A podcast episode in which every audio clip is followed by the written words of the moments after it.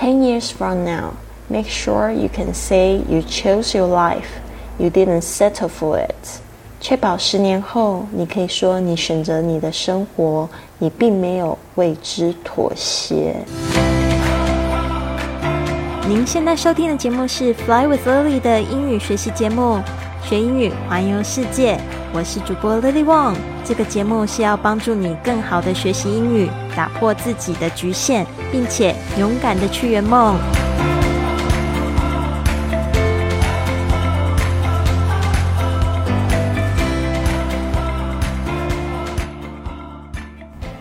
Welcome to this episode of Fly with Lily podcast. 欢迎来到这集的播客，我是你的主播 Lily Wang。今天呢，我们听到的这一句格言呢，我觉得也蛮震撼的哦。就是因为我们特别要讲到这个，就是这两个在高雄生活六年的外国人，他们是怎么样选择自己的生活在高雄，让它成为自己的一部分。我们会问到这个问题：How long have you lived in 高雄？所以呢，我在做功课的时候呢，我就在看到这样的一句格言，我觉得很棒。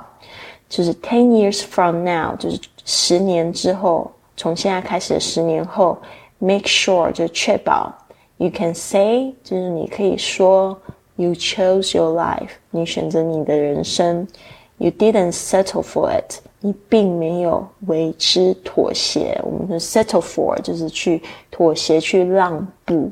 啊，我希望大家呢都可以真的去选自己所爱，但是呢，如果没有办法选自己所爱的话，一定要记得爱你所选。希望就是十年之后，我们都很有底气的去看之前的生活，就是我们选择的啊，有什么样子去好后悔的好抱怨的呢？Ten years from now, make sure you can say you chose your life, you didn't settle for it。好的。那这边呢，就是我们会听到 Angela 跟 Donny 这两个在外呃在高雄居住了六年的外国人，他们怎么回答这个问题？How long have you lived in 高雄？就是你已经住在高雄多久了？这个 Have you lived 就是一个从现在到目前已经有的这样的一个经验，所以我们用 have 后面这个 lived。是一个过去分词，加上 d 表示过去分词。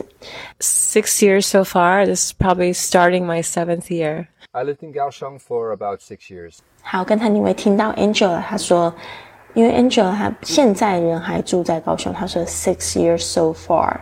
Six years 六年 so far 就是呢到目前为止。 然后接着呢，他补充了一句，他说：“This is probably the start of my seventh year。”嗯，他说呢，这个差差不多是我第七年的开头吧。Probably 大概 the start 这个开始 of my seventh year，在讲这个第第几这种叙述的概念，有时候我们会在后面呢直接数字会加 th，就是 seventh，就是第七的意思。我就问他有没有这个 seven year itch，他就笑笑的说，嗯，不太清楚，就是说可能要自己活过那第七年才会知道有没有 seven year itch。Alright，当你接着他就说，I lived in Kaohsiung for about six years。当你他已经就是到了这个屏东的小琉球，自己在开自前学校创业啊，但是呢，他也刚刚好曾经呢住在高雄。有六年的时间，所以他就用过去式。他说：“lived, I lived in Kaohsiung for about six years。”就是这个在讲说有多少年。通常我们用 for 这个介系词，然后他用一个大概，大概六年，about six years。好的，我们这边呢再听一次他们怎么回答。How long have you lived in Kaohsiung? Six years so far. This is probably starting my seventh year. I lived in Kaohsiung for about six years. 好，那呢，接下来呢的这个问题呢，因为每天呢就只要进步一点点就可以了。我们呢明天会继续来听 What are the main attractions in Kaohsiung？？让他们来讲一讲这个高雄主要的景点是什么。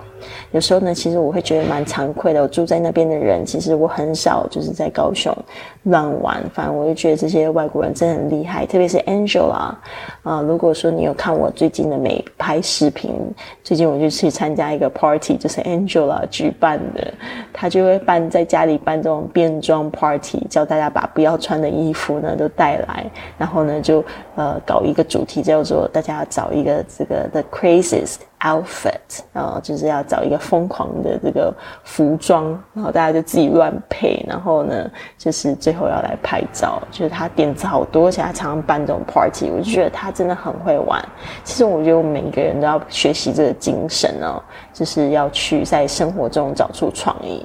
可是我觉得这种创意，特别是你去了去到国外，你反而会比较常常会去想要去找一些乐子来做。